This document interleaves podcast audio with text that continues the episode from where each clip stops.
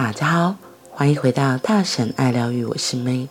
今天的爱、自由与单独，我们要继续来说第十三章：新人类的生活形态。一位母亲带她的儿子去逛百货公司的玩具部部门。那个小朋友一见到大型木马的时候，他马上就跳上去玩，在那儿摇晃了将近一个钟头。来吧，宝贝，妈妈央求儿子：“我得回家帮你爸爸准备晚餐喽。”小家伙抱紧他的木马，不肯下来，任妈妈好说歹说都没有用。百货公司的经理也来帮忙哄他。不过，效果似乎不彰。最后，在无计可施的绝望心情下，他们找来精神科医生。医生轻轻地走向小男孩，小声地在他的耳边说了几句话。小家伙听了，立刻滑下木马，奔回母亲的身边。“你是怎么办到的？”母亲觉得不可思议：“你对他说了什么？”医生稍微迟疑了一下之后，接着他说：“我只是跟他说，如果你不马上给我跳下木马的话，我就要把你痛扁一顿。”人们早晚都将学会恐惧，权威、权力可以奏效。孩子是那么无助，他一切都依赖着你，你随便怎么样就可以让他提心吊胆。你可以剥削、压迫他们，因为他们没有别的地方可以去。在一个社区里，孩子有许多地方可以去，那里有许多的叔叔、伯伯、婶婶、阿姨和其他的人，他们不会。求助无门，不会像现在一样被你捏在手掌心。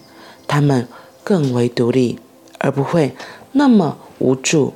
你无法轻易强制他们。孩子在家里所见到的只有一片凄楚。我知道，有时夫妻之间是有爱，但他们总将爱留在隐秘的地方展现。所以，孩子并无法得知爱，他们只看到丑陋的一面。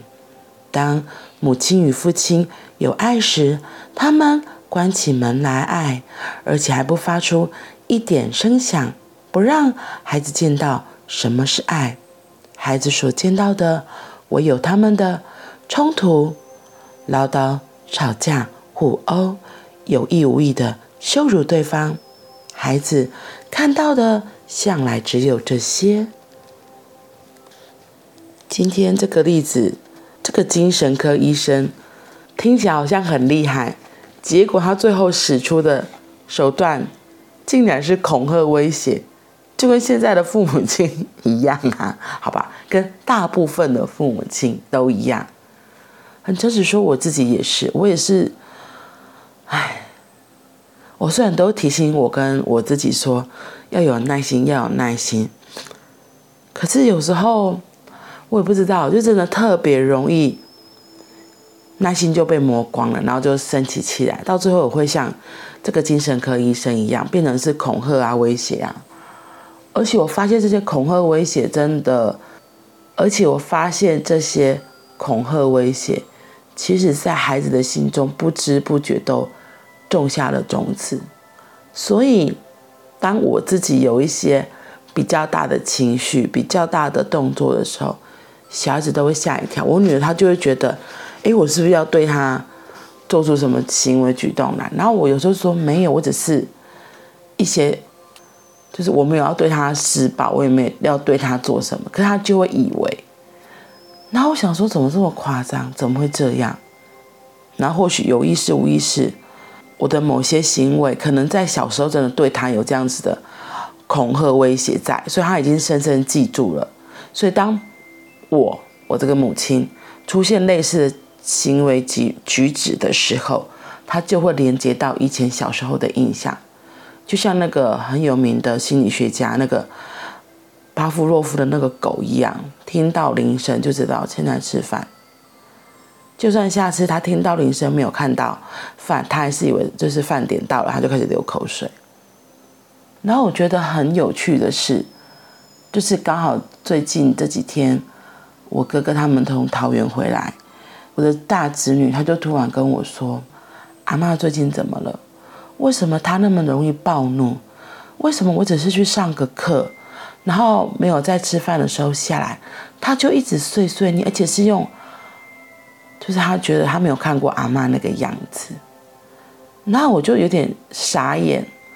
我想说，到底是怎么了？然后在他的心中，他会觉得阿嬷变了。后来我才停下来想，哦，不是，其实是阿嬷本来就那个样子，只是可能在他们的面前没有那样子展现过，因为平常都是我被念嘛，或者是我女儿被念嘛。然后昨天晚上我们去游泳。所以比较晚回来，我们也没有在家吃饭。然后，因为他吃饭这件事情对我们家是非常重要的。我记得从小就是这样。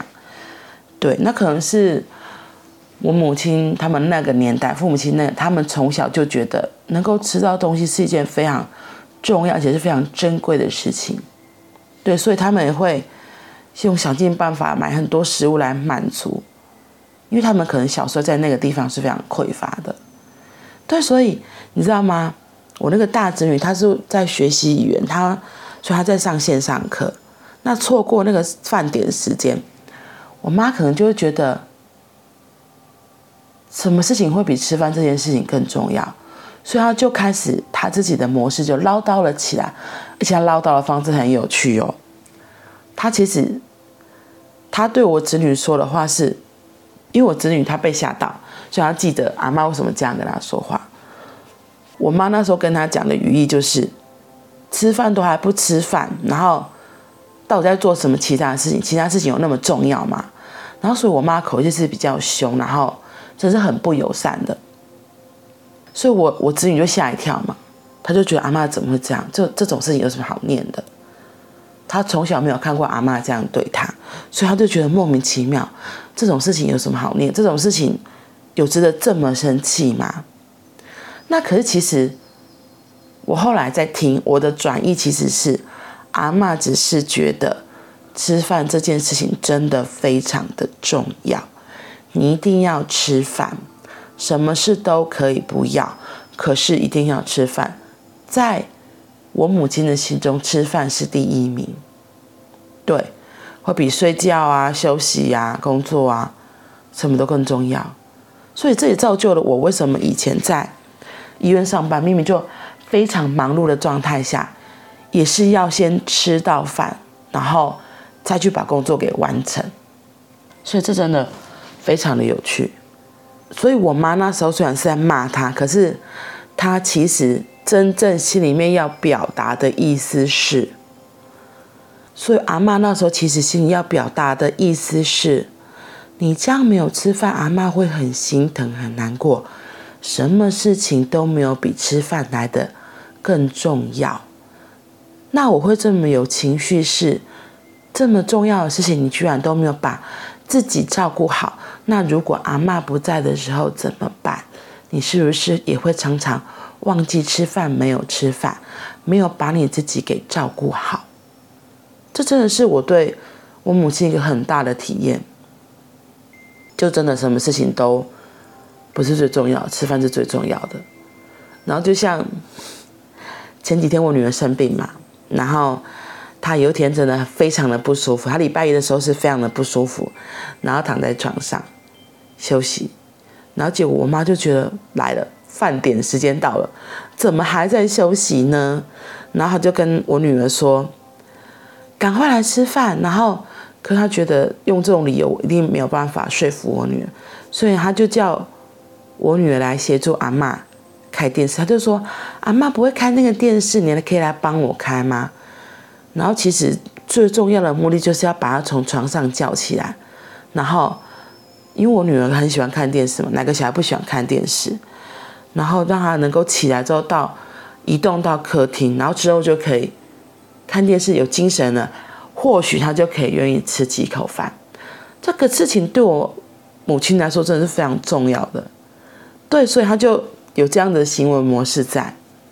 然后包括我小时候自己也是常常这样，我之前就有讲过，明明就下大一班，我才刚睡着哎，然后到十一点他会把我叫起来，说起来吃饭时间到了，吃完再睡。我真的是我的老天，我好不容易睡着，把我挖起来，我要重新入睡，又是重新的开始，多痛苦。对啊，所以就是这样子。为什么奥修会说，其实如果可以的话，让每个小孩在一个更宽宽广的世界里，能够接触各式各样不同的人，叔叔阿姨，然后婶婶。伯父伯母，这么多的人都是他可以学习的榜样，而不是像我妈，就是只有单一这个模式的话，我其实真的不知道什么叫做爱耶，我真的会以为打就是爱耶，小时候都说打就是爱，骂就是情。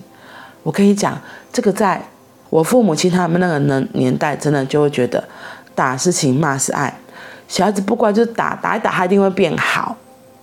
然后就是要骂，没有什么称赞你很棒之类的，没有，没有这些正向的肯定，就有绝对不会说，宝贝你好棒哦，宝贝我爱你，没这款代志，真的没这款代志。在我父母亲那个年代，就是打就是骂，对，他们觉得我这样才是真的在好好的支持你，把你导向正途，让你成为一个非常好的生命。那这是错了吗？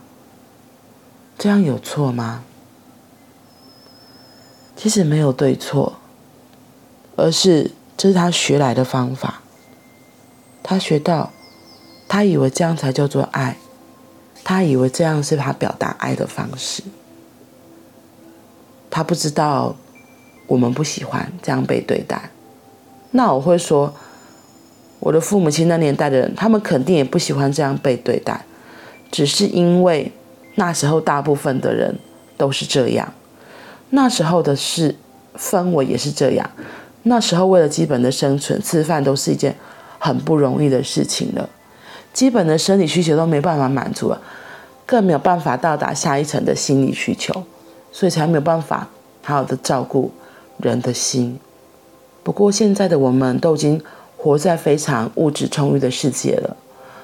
我们都能够好好的照顾自己，所以，当我们有机会可以发现，哦，原来父母亲的模式是不适合我们，不适合现在的自己的，我们自己就要调整自己，而不是继续复制他们的模式，把自己的痛苦也加注在自己的小孩身上。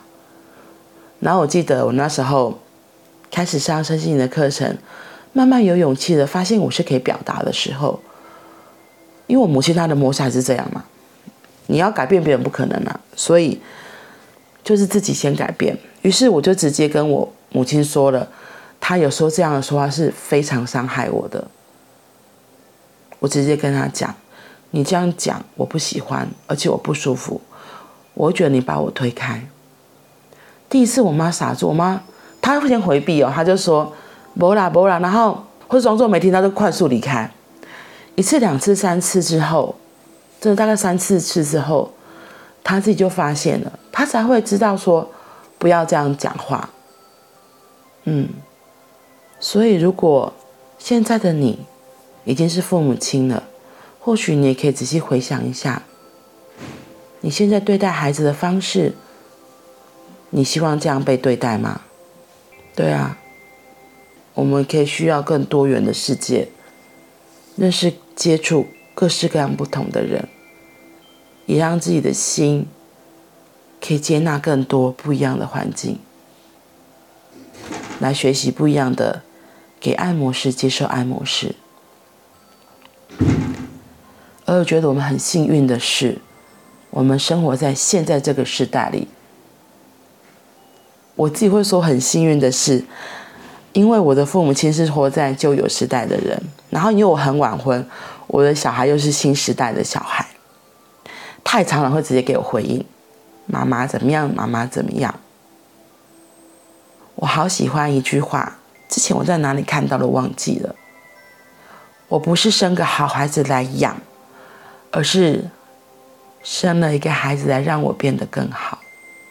嗯，因为其实真的小孩就是我们的副科，百分之九十九都是我们的副科。所以当你看到小孩有某些状况的时候，亲爱的，记得该调整的是我们自己，是我们自己哦。好啦。那我们今天就先分享到这里喽，我们明天见。